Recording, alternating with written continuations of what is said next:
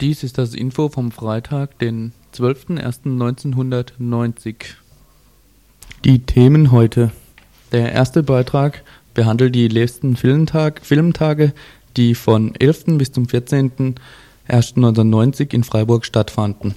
Der zweite Beitrag befasst sich mit Kambodscha. In Kambodscha herrscht wieder Bürgerkrieg. Die Roten Khmer erobern nach elf Jahren die Macht zurück. Der nächste Beitrag befasst sich nochmal mit dem Lebensschützerprozess. Hier im Info gibt es die schriftliche Urteilsbegründung. Der nächste Beitrag behandelt die Zitronensäurefabrik im Elsass. In Markolsheim ist ein erneutes Großprojekt geplant. Der letzte Beitrag geht um Zürich und die Angriffe gegen die linke Szene.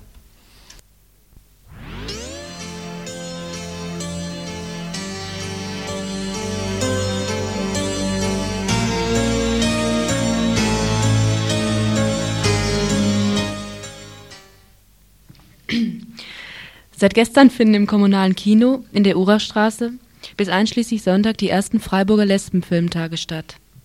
Das Ganze wirkt vielversprechend und nimmt für mich fast ein Ausmaße eines Festivals an. Außer mindestens drei Filmen täglich werden nämlich noch Diskussionen, Überraschungsvideos, Infos, ein Frühstücksbuffet und eine Fete angeboten. Veranstalterin ist die Lesbenfilmgruppe Freiburg.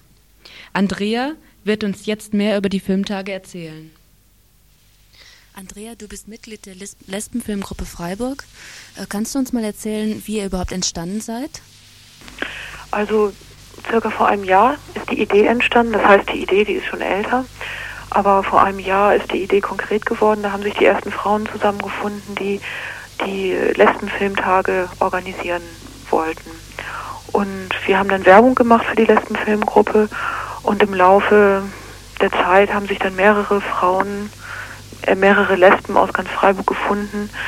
Jetzt sind wir mittlerweile zwölf Frauen, äh, die Lesbenfilmtage zu organisieren. Und vor dem Sommer ist es dann so gewesen, dass wir äh, versucht haben, Kontakt mit dem kommunalen Kino und mit der freien Künstlergruppe aufzunehmen, um klarzumachen, dass das eben bei ihnen, also dass wir die Filmtage bei ihnen ausrichten können. Dann haben wir uns um die Filme gekümmert. Man muss, Frau muss sich dann ja auch erstmal äh, informieren, welche Filme überhaupt in Betracht kommen. Und der nächste Punkt war dann die Finanzierung der letzten Filmtage. Äh, wir haben nun überhaupt gar keine Gelder zur Verfügung und die Filmtage zu finanzieren über die Einnahmen ist schier unmöglich, da die Kosten äh, der Filme über die Einnahmen gerade gedeckt werden können. Und dann haben wir uns über den Sommer dazu entschlossen, an verschiedene Institutionen ranzutreten und um Gelder zu bitten. Und das ist letztendlich auch erfolgreich gewesen. Also wir haben von den Grünen und vom Kulturamt Freiburg Gelder zur Verfügung gestellt bekommen, die Filmtage ausrichten zu können. Mhm. Und ja, seit dem Herbst sind wir so in einer heißen Phase und haben uns halt ganz intensiv um Werbung und Vorbereitung der Filmtage gekümmert. Wie war denn jetzt die Resonanz, als ihr das Ganze zum Beispiel beim Cookie, beim kommunalen Kino vorgestellt habt? War das sofort eine positive Resonanz? Waren die Leute sofort bereit, was zu machen oder musstet ihr mhm. erst irgendwo kämpfen, dass, das, dass ihr eure Sachen durchbekommt?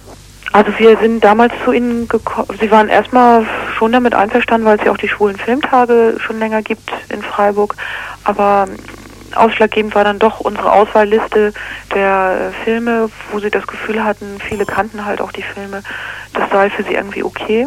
Und der nächste Punkt war ja, ob nur für Frauen oder gemischt. Und für uns war halt ein starkes Anliegen, dass die Filmtage nur für Frauen sind. Und da war sich das kommunale Kino nicht ganz so einig, aber letztendlich ist es dann so gekommen, dass äh, wir uns darauf geeinigt haben, die Filmtage in Zusammenarbeit mit dem kommunalen Kino nur für Frauen auszurichten.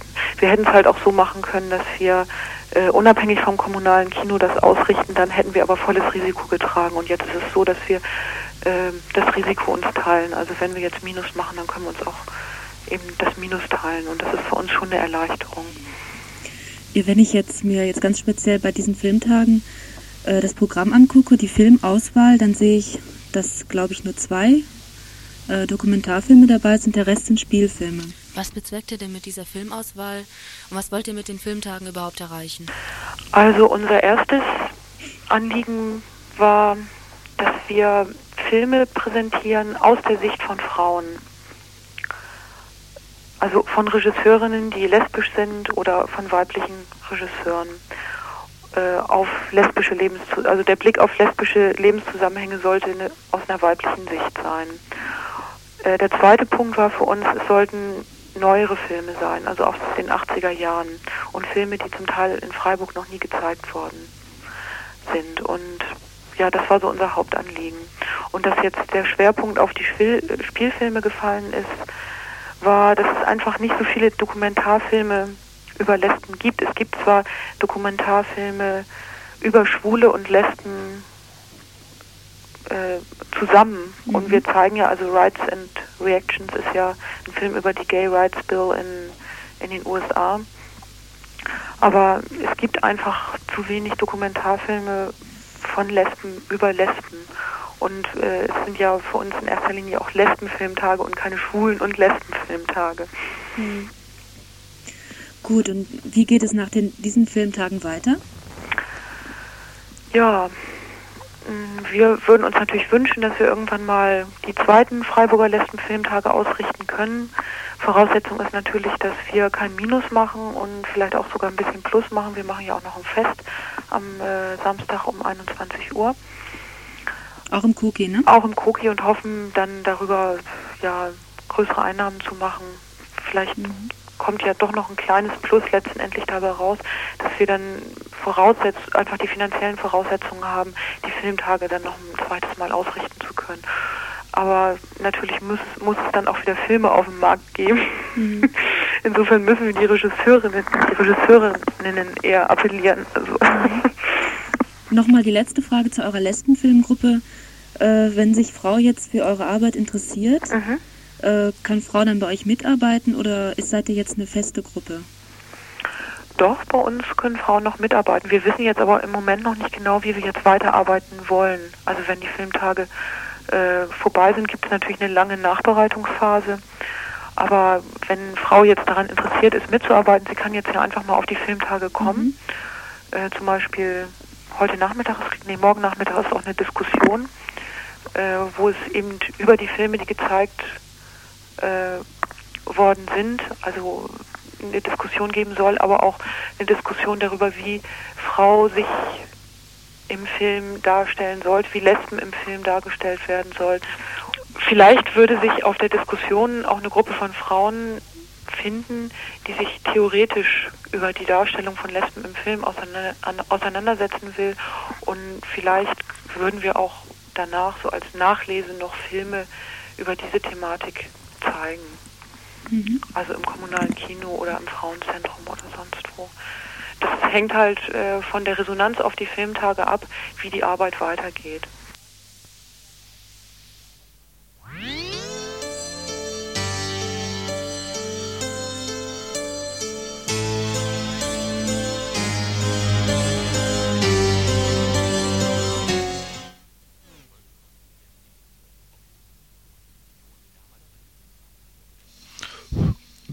Bürgerkrieg in Kambodscha. Die Kämpfer der Roten Khmer nähern sich unaufhaltsam Phnom Penh, der Hauptstadt von Kambodscha. Sie greifen nach 1975 zum zweiten Mal nach der Macht in Kambodscha. Wie ist es möglich, dass die Massenmörder von gestern die Regierung von morgen sein können? Auslöser für die militärischen Erfolge der Roten Khmer war sicherlich der Abzug der vietnamesischen Truppen vom September 1989. Damit standen den 60.000 Regierungstruppen nunmehr gleich viel Widerstandskämpfer gegenüber. Entscheidend für die Erfolge der Truppen von Pol Pot ist jedoch die massive politische und finanzielle Unterstützung durch die westlichen Industriestaaten und China. Seit nunmehr elf Jahren bekämpfen sie die vom kommunistischen Vietnam eingesetzte Regierung. Die Situation der Menschen in Kambodscha spielt in diesem politischen Schachspiel keine Rolle. Insbesondere der USA scheint die Bestrafung der Vietnamesen und der dadurch und der durch sie installierten Hun-Sen-Regierung wichtiger zu sein als die Unterstützung von Reformen.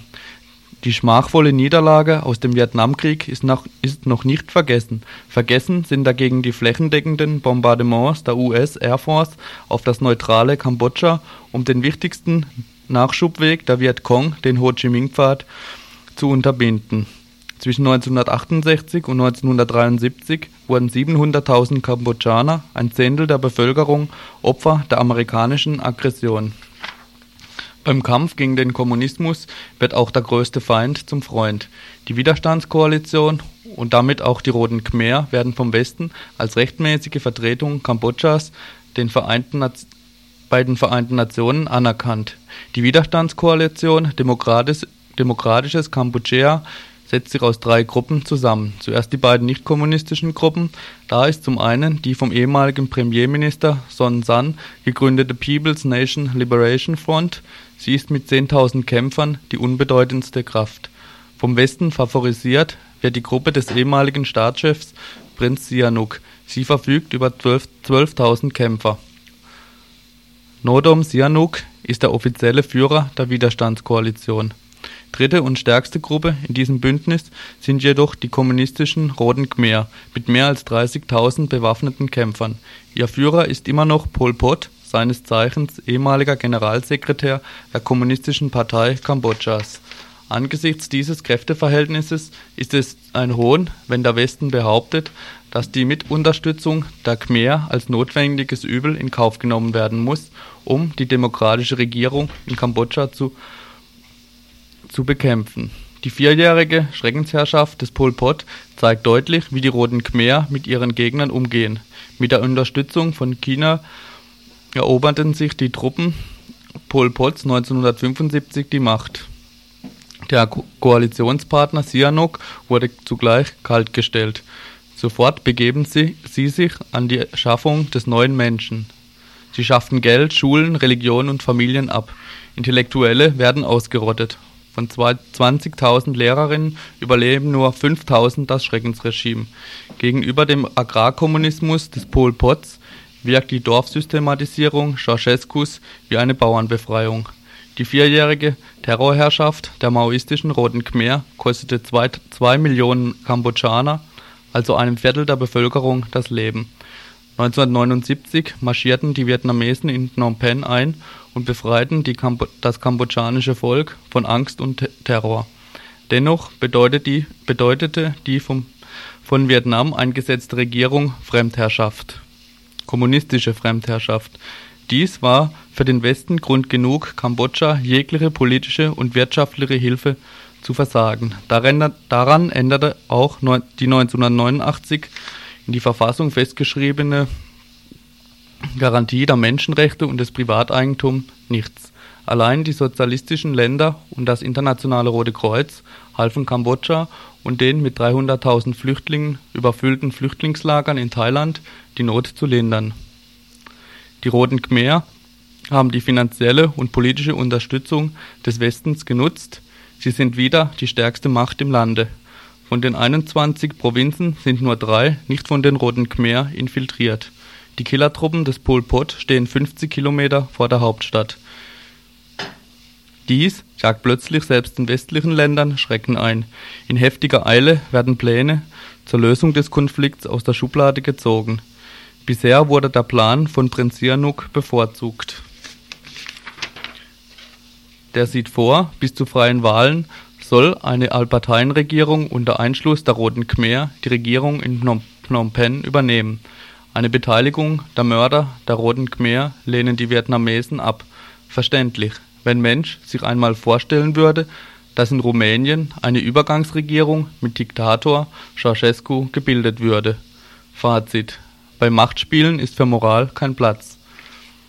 Zur Lösung des Konflikts könnte da schon eher der Plan der australischen Regierung beitragen. Sie schlugen vor, die pro-vietnamesische Regierung bis zu den Wahlen durch eine interimistische UN-Verwaltung zu ersetzen. Diesem Plan stimmt auch Ministerpräsident Hun Sen zu, wenn gleichzeitig die Widerstandskoalition den UN-Sitz verliert. Doch für solche Pläne könnte es zu spät sein. Die Roten Khmer, jahrelang vom Westen aufgepäppelt, werden sich den greifbar nah gewordenen Sieg nicht mehr entreißen lassen. Erst einmal an der Macht werden die gleichen Leute wieder die gleichen Gräueltaten ausüben und die westliche Welt wird angesichts solcher Barbaren die Hände über den Kopf zusammenschlagen und die Menschenrechtsverletzungen anprangern. Dabei waren es doch nur die Geister, die sie selbst riefen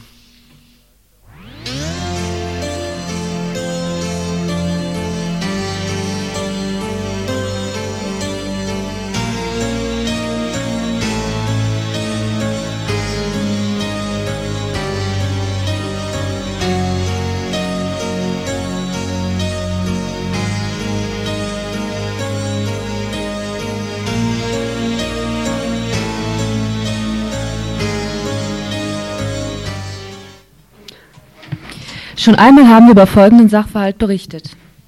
Die Abtreibungsgegner und Lebensschützerorganisation Juristische Vereinigung Lebensrecht mit ihrem Vorsitzenden Bernward Büchner klagte im Dezember 89 gegen drei Stadträtinnen der Grünen und der SPD, weil sie sich von ihnen ins faschistische Lager gerückt fühlte. Die drei Stadträtinnen hatten ein Flugblatt unterzeichnet, in dem sie der Stadt vorwarfen, rechts bis rechtsradikalen Gruppierungen städtische Räume zur Verfügung zu stellen. Das Flugblatt war eine Protestaktion gegen die Aktionstage der Lebensschützer im November, deren Veranstaltungen sich hauptsächlich im Kaufhaussaal und im Friedrichsbau abspielten. Kurz und gut. Die Verleumdungsklage der Lebensschützer gegen die drei Unterzeichnerinnen wurde vom Landgericht Freiburg zum Glück als unbegründet zurückgewiesen. Die Urteilsverkündung fand am 29.12. statt und ist inzwischen schriftlich im Rechtsanwaltbüro eingetroffen.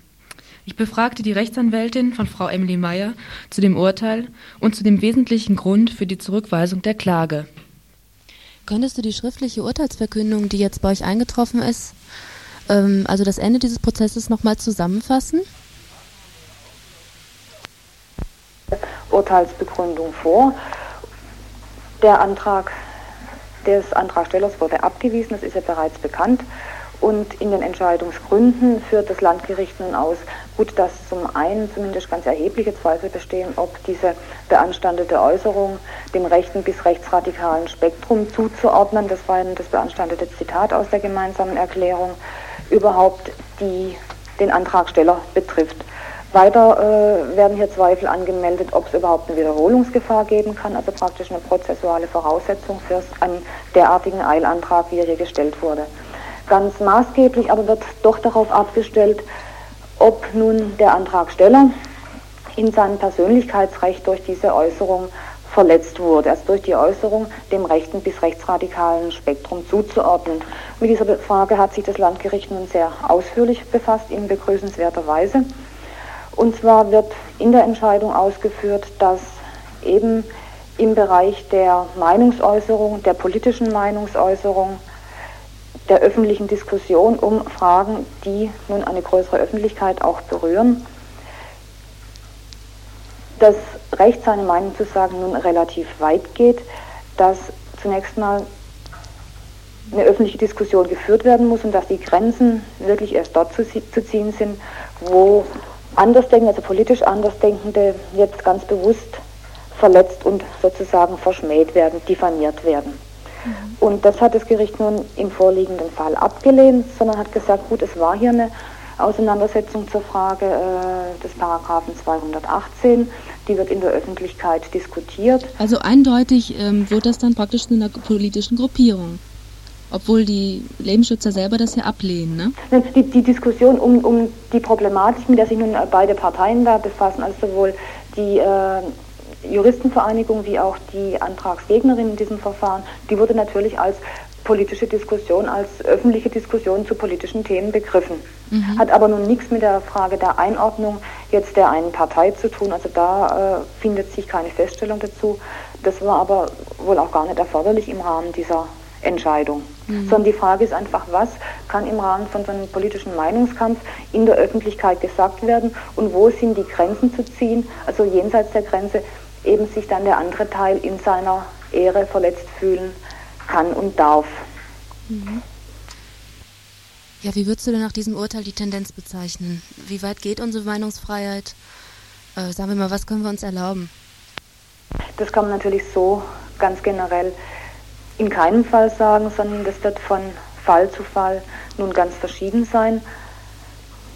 Aber zu begrüßen ist mit Sicherheit, dass hier die Frage, was kann gesagt werden, was durfte hier im vorliegenden Fall gesagt werden und wirklich von allen Seiten beleuchtet wurde und nochmal bestätigt wurde, was übrigens auch Rechtsprechung der Obergerichte schon seit längerer Zeit ist, dass im Zweifel eben die Vermutung dahin geht, dass die freie Rede und auch die äh, scharfe Kritik an den politischen Gegner zulässig sein muss im politischen Tageskampf sozusagen.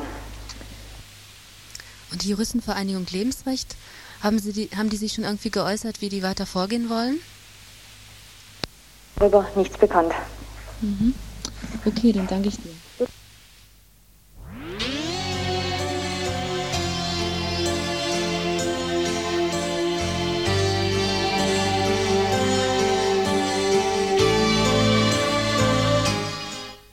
Lang ist es her, seit ihr von einem kleinen Fleckchen Erde direkt am Rhein gelegen gehört habt. Vielleicht haben eure Großmütter und Großväter schon mal mit Tränen erstickter Stimme erzählt.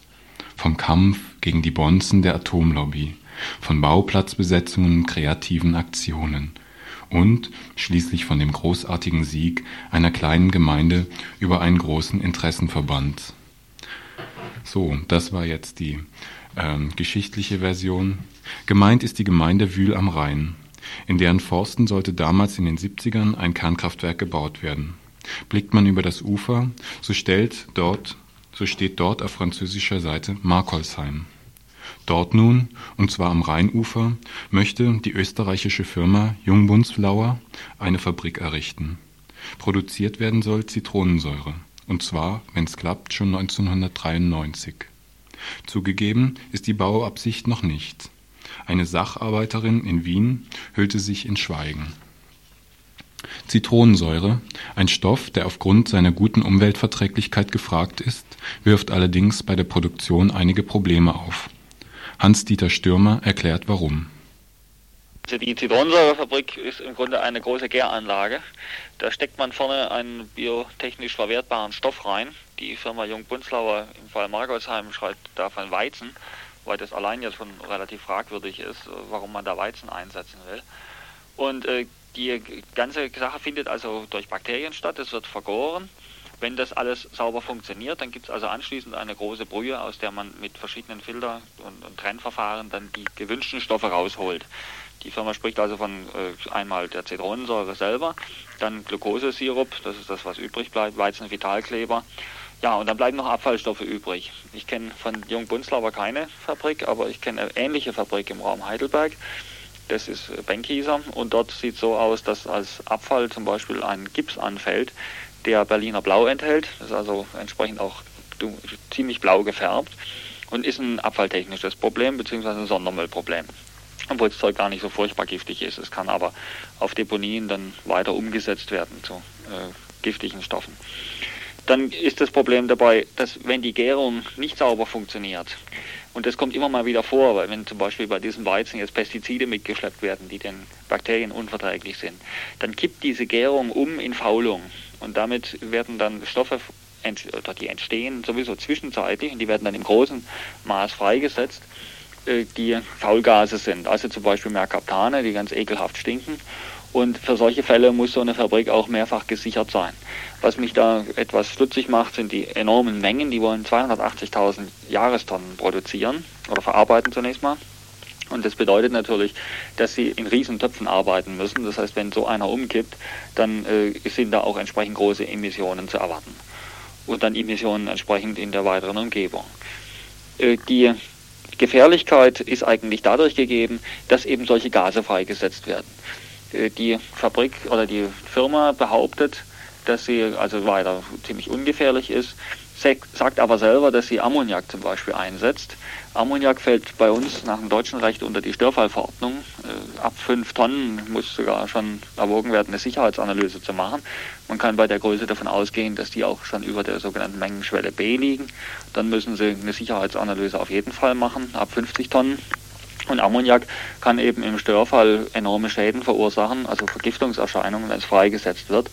Und äh, deshalb wollen die auch wahrscheinlich natürlich in ein Industriegebiet mit etwas Abstand zu einer, zur nächsten Bevölkerung gehen. Ist die ganze Frage Arbeitsschutz offen. Äh, die Frage ist offen, inwieweit äh, die Bevölkerung auch das Risiko weiß und inwieweit Alarmanlagen dann entsprechend da sind. Es ist also nicht so, dass eine biotechnische Fabrik so unbedingt ganz harmlos ist, vor allem wenn sie in der Größenordnung betrieben wird. Biotechnische Anlagen dieser Größe können also, so Hans-Dieter Stürmer, teilweise schwer abschätzbare Risiken beinhalten. Um diese etwas abzufangen, bedarf es daher großer baulicher Maßnahmen. Sicherheitsbehälter, Umpumpbecken und Abfackelungsanlagen. Das alles hineingebaut in den größten zusammenhängenden Rheinauenwald, den es gibt. Rohstoff für die Zitronensäure ist Weizen. 280.000 Tonnen jährlich. Wahnsinn, wenn man bedenkt, dass Weizen eine der anfälligsten und energieintensivsten Nutzpflanzen ist. Auf meine Frage nach Rohstoffalternativen Ja, natürlich. Es gibt äh, eigentlich landwirtschaftspolitisch viel sinnvollere Alternativen. Beispielsweise Topinambur. Äh, das ist also eine Art Sonnenblume, die hier immer mal wieder vereinzelt angebaut worden ist. Es gibt äh, auch einige Forschungsprojekte, gerade äh, in, in Frankreich, aber auch in Deutschland, die sich damit beschäftigen, dass Zwischenfeldanbau gemacht wird, um eben auch wegzukommen von der, von der Produktion immer mit Pestiziden darum zu arbeiten und äh, die Böden kaputt zu machen mit, äh, mit Mineraldünger. Und dort werden sehr oft Stoffe diskutiert, wie eben gerade Topinambur, die als sinnvolle Zwischenfrucht jetzt äh, möglich wären und auch die Weizenüberschüsse auf eine viel sinnvollere Menge, äh, sinnvolle Art begrenzen würden, weil sie das Bodenleben nicht zerstören. Das große Problem ist doch, die bauen immer auf dem gleichen Feld Riesenweizenmengen an, müssen dann entsprechend äh, Stickstoffdünger draufhauen, Pestizide, Halmfestiger und alles und so fort. Und das Ergebnis ist dann weitere Überschüsse. Ja. Und jetzt werden also mit weiteren Subventionen die Überschüsse dann wieder zu Glukosesirup und Zitronensäure gemacht. Das kann man also viel intelligenter lösen und vielleicht dann nicht mehr in solchen Großanlagen. Da hat die Großindustrie natürlich durchaus ein Interesse daran, dass dieser Subventionsirrsinn weiterläuft. Aber dem sollten wir eigentlich da auch mal wirklich in diesem Gesamtzusammenhang auf die Fersen gehen. Zum Hinterland. Markolsheim, eine Gegend im Umbruch zwischen ländlicher Agrarstruktur und geplanter Industrielandschaft. Dass die örtliche Politik in einem größeren Kontext steht, erläutert Axel Mayer. Elsass gibt es Pläne, entlang des Rheins eine durchgängige Industriezone zu errichten. Am ausgeprägtesten sieht man das in der Gegend von Ottmarsheim-Schalampé, also südlich von Fessenheim. Dort haben wir gehäuft diese ganzen Industrieanlagen, die jetzt zum Waldster das Waldsterben in unserer Region verursachen.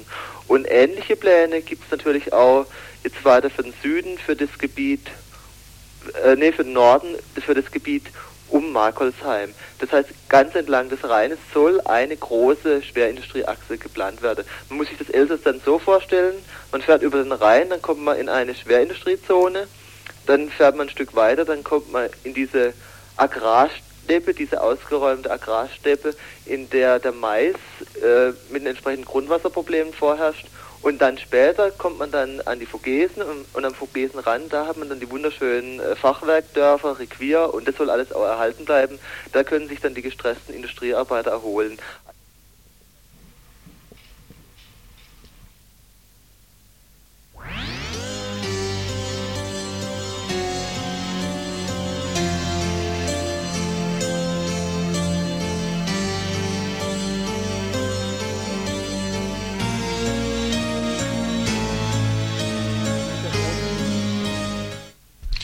Ein Bericht aus Zürich. Das Bürgertum bläst zur reaktionären Offensive.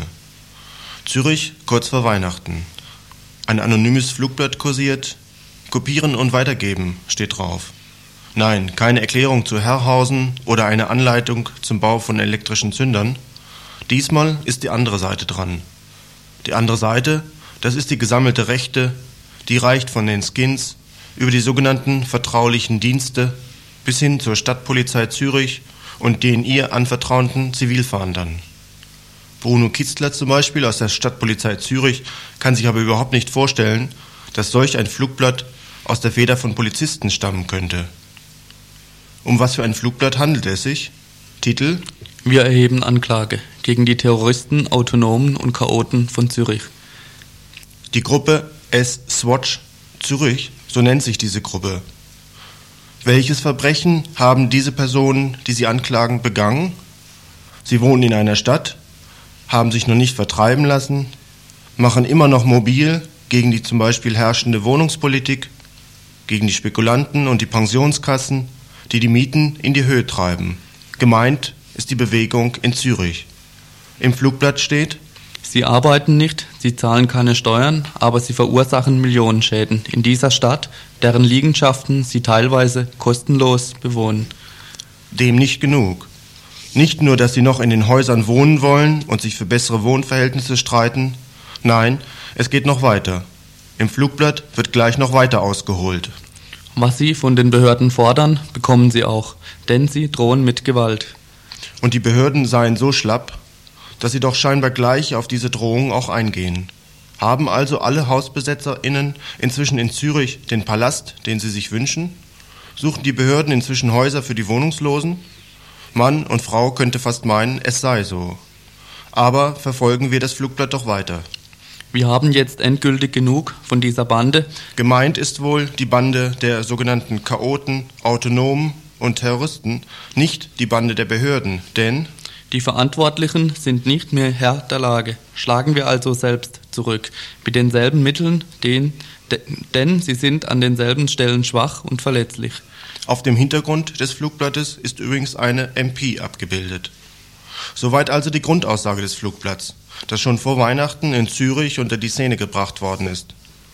Diese Begründung, wir müssten jetzt selbst zurückschlagen, wird dann gleich in eine eindeutige Richtung gezielt.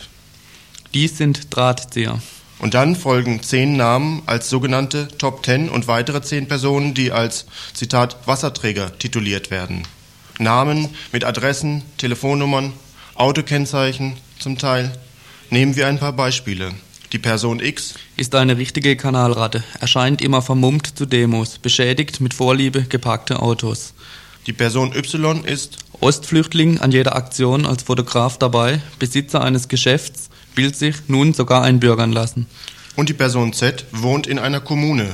Altbau mit Holztreppe, auch er hat es besonders auf parkierte Autos abgesehen. Wie gesagt, Telefonnummer ist dabei, oftmals auch die Automarke und Autokennzeichen, mit der die Personen gesehen worden sind. Zürich, Ende 1989, nach neun Monaten Widerstand gegen Wohnraumzerstörung, jeden Donnerstag in Zürich der sogenannte Specki-Auflauf, gegen die Spekulanten also, nach einer Reihe von Aktionen gegen die Abschiebung von Flüchtlingen, nach den verschiedensten Formen gegen Rassismus und Sexismus schlägt nun die braune Mannschaft zurück. Dass dies nicht alles unter dem Begriff Scherz gehandelt werden kann, mag vielleicht auch die Tatsache belegen, dass offiziell inzwischen Ermittlungen aufgenommen worden sind von der Bezirksanwaltschaft in Zürich. Ein Offizialdelikt, bei dem also keine Anzeige vorliegen muss. Aber wohin wollen die Damen und Herren Staatsanwälte ermitteln? Ermitteln sie etwa in die eigenen Reihen hinein? Hat nicht schon die Bullerei verbreiten lassen, dieses Pamphlet sei nur die normale Reaktion von der rechten Seite, von ihrer Seite also, von der Reaktion auf ein Plakat mit Fotos von Zivilleuten, die enttarnt worden sind? Doch versuchen wir zunächst ein wenig den Hintergrund zu lüften. Es ist nicht das erste Mal, dass solche üblen Machenschaften sich an das Licht der Welt wühlen möchten. Wir sind wieder wer, und gerade heute, 1989, 1990, da kommt die braune Suppe so richtig zum Vorschein. Die Tendenz hat es immer schon gegeben. Denken wir einmal zurück ans sogenannte Jahr der Bewegung in Zürich. Zürich, Freiburg, Amsterdam, so fängt die Bewegung an. So wurde doch damals gedichtet. Zürich 1980. Auch damals schon versuchten sich die Rechten das Kapital, um es mit links aufzunehmen. Ihre Investitionen waren bedroht, der Ruf von Zürichs Bahnhofsstraße stand auf dem Spiel. Dazu eine Gesprächspartnerin aus Zürich. Also 1980, also um das in Erinnerung zu rufen, das war ein ziemlich äh, eine starke Zeit hier in Zürich. Also der politische Widerstand war sehr, sehr stark und äh, auch sehr militant präsent, oder? Das ging über eine sehr lange Zeit, nämlich über zwei, drei Jahre. So und ähm, es wurde diese Bewegung wurde sicher auch zum Problem, zum nicht zum ähm, fundamentalen Problem fürs Kapital, aber es wurde sicherlich zum Problem fürs Kapital und die Regierung hier in Zürich. Und nachdem äh, verschiedenste Momente der Repression diese Bewegung nicht eindämmen oder blockieren konnten, wie Verhaftungen, lange Urhaftzeiten, ähm, Tränengas und Gummi, Gummigeschosseinsätze und so weiter. Nachdem diese nicht in dem Maße gegriffen hatten, wie sie sich das gewünscht haben, zirkulierten dann plötzlich äh, anonyme Schriften. Äh, das waren so eine Art kleine Zeitschriften. Die eine davon hieß Hades und darin wurden dann einzelne Frauen und Männer des politischen Widerstandes erwähnt. Es wurden sehr so, sogenannte sehr intime Sachen über sie in einer ja, verleumderischen Art und Weise aufgeschrieben. Es gab ihre Telefonnummern, ihre Adressen und Autos oder Motorräder, je nachdem, wurden bekannt gegeben. Das war mal so ein Schritt Und äh, damals war es interessant, ähm, wie heute auch natürlich, rauszukriegen, was denn darin stand. Also es war sicherlich so, dass einerseits sehr plumpe, unrichtige Informationen vorhanden waren, aber bei einzelnen Leuten doch äh, Informationen, die eigentlich nur jemand wissen kann, der Ermittlungsmöglichkeiten hat, oder? Und ähm, diese, diese Schriften, die wurden verteilt. Es gab dann auch gegen einzelne Leute, zum Beispiel gegen Anwälte, insbesondere gegen einen Anwalt, der hier die Bewegung, aber auch die politischen Gefangenen, die es damals in der Schweiz gab, aus der BRD, verteidigt hat. Also der wurde zum Beispiel ganz persönlich nochmals in einem speziellen Maße so angegriffen mit Flugblättern und Schriften. Es gab dann auch später eine politische Gefangene in der Schweiz, eine Schweizerin und gegen sie wurde dann auch so ein Flugblatt ähm, verfasst und da wurde versucht, sie so persönlich in den Dreck zu ziehen. Und das ging dann, also auch so wurde verschickt und lag an den einzelnen Orten, wo sich die Bewegung traf, auf. Schon damals also waren rechte Kräfte an, am Werk, wenn auch vielleicht nicht so stark wie heute. Damals vielleicht eher in der Defensive, aber schon dreist und frech genug. Wobei vielleicht noch dazu zu fügen ist, 1980, es blieb also nicht bei diesen Schriften, sondern es gab dann noch, äh, es gab eine Eskalation, das heißt, ähm, diese Autos, die auf den Listen standen, wurden dann auch angegriffen mit Säure, die Pneus wurden gestochen. Ähm, es gab sehr viele um, anonyme Anrufe bei den Leuten, die auf der Liste standen, aber nicht nur bei denen. Also zum Beispiel so in sechs Anzeigern wurden, wurde die Nummer äh, aufgelistet, dass ein Bordell sei und und und. Also die, die Eskalation vom Schriftlichen nach zum Handfesten gab es 1980 und ähm, man war, war damals äh, gezwungen, und das war sicher auch nicht nur schlecht, sich Strukturen zu schaffen, eben um gegen diese Angriffe vorgehen zu können. Oder? Kommen wir zur konkreten Situation in Zürich zurück. Bereits vor dem schon erwähnten Flugblatt war in Zürich ein Zettel erschienen, in dem dem Komitee gegen Isolationshaft zum Beispiel folgende Formulierungen in den Mund gelegt werden. Bei der Fortsetzung unserer Politik ist zudem mit Angriffen auf einzelne von uns durch bis dahin noch nie in Erscheinung getretene Kräfte zu rechnen, sei dies auf der Gasse oder anderswo, überall und zu jeder Zeit. Wir haben uns entschlossen, die Welle der Gewalt zu stoppen. Stoppen wir gemeinsam die Welle der Gewalt, sonst muss bald mit Opfern auf unserer Seite gerechnet werden. Dieser Zettel ist als komplette Fälschung in Zürich verschickt worden. Und das Flugblatt, ähm, da hat auch noch ein, also steht auch noch drin, dass wir am Donnerstag, da gibt es immer Demos zur Häuser, Häuserbewegung, dass wir da dann die Frage der Gewalt und der Strategie diskutieren sollen. Sonst eben würde es Opfer geben durch Kräfte, die man bis anhin nicht gekannt hätte. Und interessant ist, dass an diesem Auflauf, als das Flugblatt wurde verschickt, einzelnen Personen, etwa zwischen 50 und 70 Menschen aus dem politischen Widerstand, haben das persönlich zugeschickt gekriegt und ähm, das war etwa am Dienstag und am Donnerstag dann darauf, in derselben Woche, wurde der Auflauf von einer Gruppe von Skins angegriffen. Das war das erste und bis jetzt auch das letzte Mal, dass eine Gruppe von Skins offen ähm, die Demo angegriffen haben. Sie bekamen dann eine Antwort und äh, die war dann schon gut, oder? Aber das war ein Zusammenfallen, dass man mal so nicht einfach behaupten kann, das sei ein Zufall man kann aber ja, Vermutungen anstellen. Kurz danach erscheint also das Flugblatt, aus dem wir bereits zu Anfang zitiert haben, die sogenannten Top Ten. Und weitere zehn Personen werden noch als kleine Wichser und Wasserträger dieser erstgenannten zehn Personen definiert. Sie haben eine große Klappe und versuchen, ihre Orientierungslosigkeit mit einem übersteigerten Geltungsdrang zu kompensieren. Sie sind nicht unbedingt ein Problem, da sie der Führung bedürfen. Wir kennen sie, aber trotzdem, da sie doch auch von unserer Seite etwas Fürsorge erwarten dürfen. Was sagen nun die Betroffenen, die Adressatinnen dieser Flugblätter dazu? Wie reagieren sie auf diese offenen Drohungen? Dazu wieder die Telefonpartnerin aus Zürich. Äh, wir haben natürlich zusammen diskutiert, aber wichtig ist in erster Linie, dass man sich vor Augen hält, also was für Ziele so ein Flugblatt ähm, hat nicht. Also sicher geht es darum, dass die Bewegung in ihren Inhalten von ihren Inhalten abgelenkt werden soll, dass eine Verunsicherung ausgelöst werden soll, Angst, dass wir uns mehr mit, mit eigentlich mit der Repression auseinandersetzen als mit der In Entwicklung der, unserer Inhalte, sei es jetzt im Häuserkampf, im Asylkampf, im internationalistischen Kampf, wo auch immer, oder? Und dass man eigentlich auch gegen außen dargestellt werden soll wie inhaltslos oder ir irgendwelche irrationalen ähm, Vandalen oder Chaoten und Chaotinnen oder wie auch immer. Denn was man sehen muss, ist, dass diese Häuserbewegung ähm, durch die Situation der Stadtentwicklung in Zürich selber eine sehr breite äh, Akzeptanz hat. Also die, sie ist nicht isoliert sozial, und das ist sicher ein Dorn im Auge. Und mit solchen Aktionen soll natürlich genau zwischen der Basis und dem Kern ein Keil geschlagen werden und die eine, ja, eine Aufspaltung und Isolierung vorangetrieben werden, um dann eben besser zuzuschlagen zu können.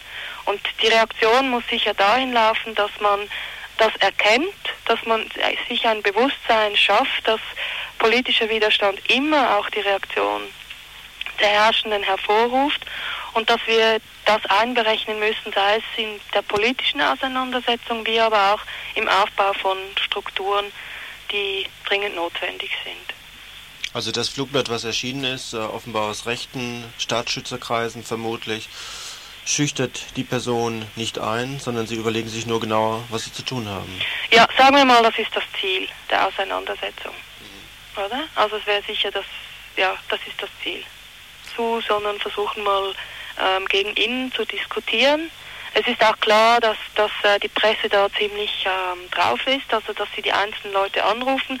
Aber es ist eben schwierig in einer solchen Situation, dass es nicht ein, vereinzelt läuft oder dass man mit der bürgerlichen Presse redet, sondern dass man vielleicht versucht, eine Antwort aus der Bewegung heraus zu artikulieren und das braucht einfach etwas Zeit einerseits und andererseits ist es sicher wichtig, dass man unter den verschiedensten Kräften, sei es die Neu Neueren, die sich am Formieren sind, wie die Erfahrenen, dass man da zusammen diskutiert und die Situation in den Griff kriegt, oder? Und sie benutzt, um eigentlich Schritte nach vorne zu machen. Ist sicher der, dass ähm, in, in, in den 80er Jahren die faschistische Bewegung, also die ganzen Skins, ähm, nicht so stark waren wie heute.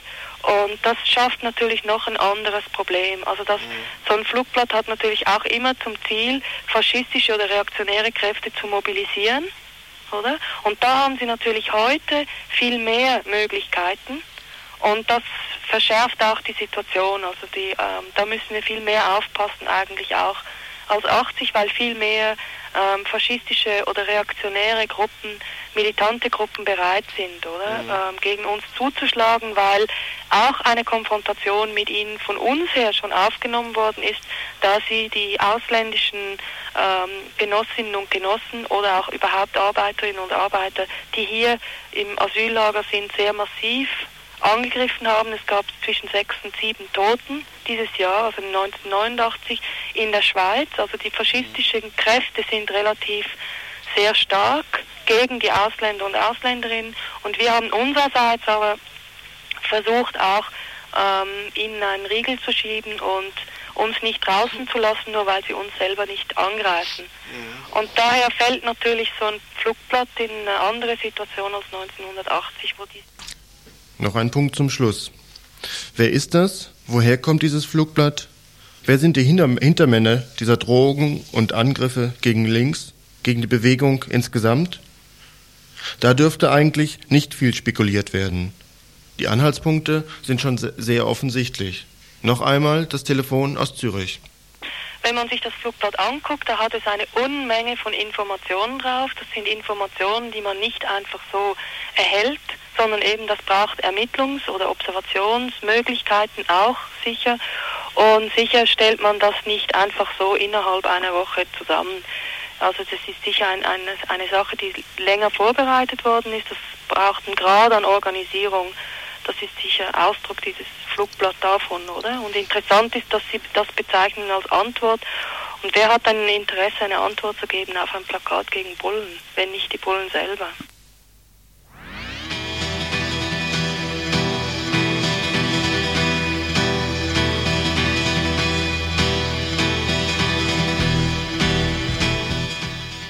Und zum Schluss noch die Veranstaltungshinweise. Ich beginne mit der Ankündigung eines Kabaretts heute Abend in der Alten Uni. Und zwar spielt dort Thomas C. Breuer um 20 Uhr. Das Stadtteilbüro Weingarten beginnt das neue Jahr mit einer außergewöhnlichen Veranstaltung. Deswegen verlese ich die etwas länger. Heute Abend um 20 Uhr also im Stadtteilbüro in der Krotzinger Straße 9, das wiederhole ich gleich, ähm, tritt sozusagen die US-Amerikanerin US Mary, die US-Amerikanerinnen Mary Nelson und Kate Lane äh, auf. Sie berichten über ihre Erfahrungen in der Stadtteilarbeit in Chicago. Die beiden Frauen engagieren sich seit den 60er Jahren in Ghettos der Millionenstadt in der Westside from, from Chicago. Im Rahmen der Organisation Bethel New Life Incorporated haben sich betroffene Bürgerinnen und Fachleute zusammengefunden, die eine Verbesserung der Wohn- und Lebensverhältnisse durch gemeinsames Engagement erreichen wollen. Von Erfolgen und Schwierigkeiten unter anderem bei der Umgestaltung von Parks, Kinderspielplätzen, aber auch ganzer Wohnblocks und eines Hotels soll die Rede sein. Wie vorhin schon angekündigt, finden bis Sonntag einschließlich die Lesbenfilmtage in Freiburg statt, und zwar im Koki, im kommunalen Kino in der Urachstraße. Ich werde das, ich werde das Programm von heute Abend noch ankündigen. Und zwar läuft um 20 Uhr der Film Antrista und ähm, nee, das, Quatsch, das war morgen. Also heute Abend am Freitag um 21 Uhr der Film Verführung, um 23 Uhr der Film Wolfsbraut. Geöffnet ist das kommunale Kino bis 2 Uhr. Und es gibt halt noch am Samstag und Sonntag interessante Filme sowie Diskussionen. Am Samstagabend ist dann noch ein Fest. Also ich glaube, das Ganze wird recht spannend. Dann morgen, den 13.01.1990, den Samstag, veranstaltet die Gruppe Eltern gegen atomare Bedrohung im Rahmen der Aktionsreihe Kunst gegen Atom Leben statt Leben hm, so und so verstehe ich jetzt gerade nicht, der südbadischen Initiative, ähm, also eine Veranstaltung. Ähm, sie findet statt im Vorderhaus, also in der Habsburger Straße 9. Mhm. Nochmal ein Veranstaltungshinweis für den 15.01. und zwar um 20.30 Uhr im alten Vierebahnhof im Koki wieder einmal. Diesmal geht es um den antifaschistischen Widerstand. Frage, Wege aus der Reaktion. Tatsachen, Hintergründe von Göttinger Antifaschistinnen. Das Ganze sind Infos und Redebeiträge und eine Diskussion. Also am 15.01. um halb neun Uhr abends im Koki. Tja, so wie ich sehe, sind die Veranstaltungshinweise hm, raus. Ach nee, da haben wir noch einen. Im Vorderhaus in der Fabrik. Das Puppentheater Karawane spielt Zampano und das kleine Gespenst. Das ist für Kinder ab vier Jahre. Das Ganze findet statt am Sonntag um 11 Uhr vormittags. Und jetzt haben wir noch einen Nachtrag kurz. Nochmal, ein Anruf hat gerade gefragt, wo dieses Stadtteilbüro in Weingarten ist. Und das Stadtteilbüro ist in diesem großen Einkaufszentrum inmitten der Hochhausblocks. Und äh, wenn man das zu dem Einkaufsbüro an der Sparkasse vorbei rechts reinkommt, da ist ein großes Glasfenster und da ist das Stadtteilbüro Weingarten. Und jetzt noch ein weiterer Hinweis, und zwar hat ab heute das Informationsbüro auf dem Greta Gelände geöffnet. In diesem Büro gibt es Informationen zu den aktuellen Bleiwerten im Greta und nicht nur auf dem Greta Gelände, sondern auch im Grün, wo bis zum Jos Fritzin erhöhte Werte gemessen wurden. Und die Leute schenken Kaffee aus und informieren auch noch, wenn sich Leute für interessieren. Und es wäre schön, wenn alle vorbeikommen. Das Büro hat auch von täglich Montag bis Samstag 11 bis 17 Uhr außer freitags, da hat es erst ab 1 auf. Und gleich noch ein Veranstaltungshinweis, und zwar in dem Informationsbüro findet am Dienstagabend um 20 Uhr die Volksküche statt. Also Dienstagabend 20 Uhr im neu eröffneten Informationsbüro. Für die ganz dappigen Freiburger, wohlgemerkt Freiburger, sei nochmal ganz kurz nachgetragen, ähm, diese Lesben-Filmtage, äh, die sind natürlich nicht für Männer. Das ist aber, dürfte aber logisch sein. Also bitte Leute, denkt daran und tappt da nicht einfach hin und beschwert euch hinterher. Dass ihr rausgeschmissen werdet. Also. So, und das waren sie wieder. Die Nachrichten von Radio Dreieckland.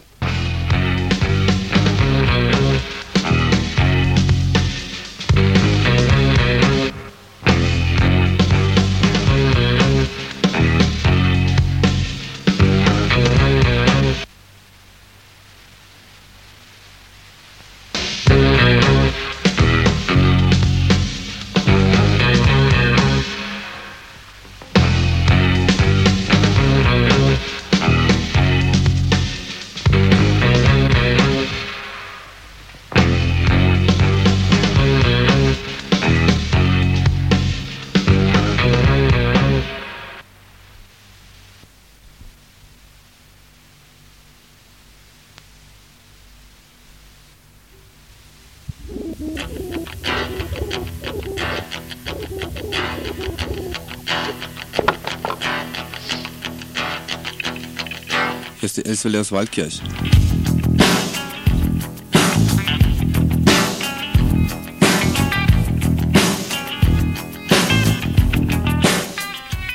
Die Regionalredaktion aus Waldkirch wieder mit Informationen, Kulturelles und auch Musik auf 102,3 MHz bei Radio Dreieckland.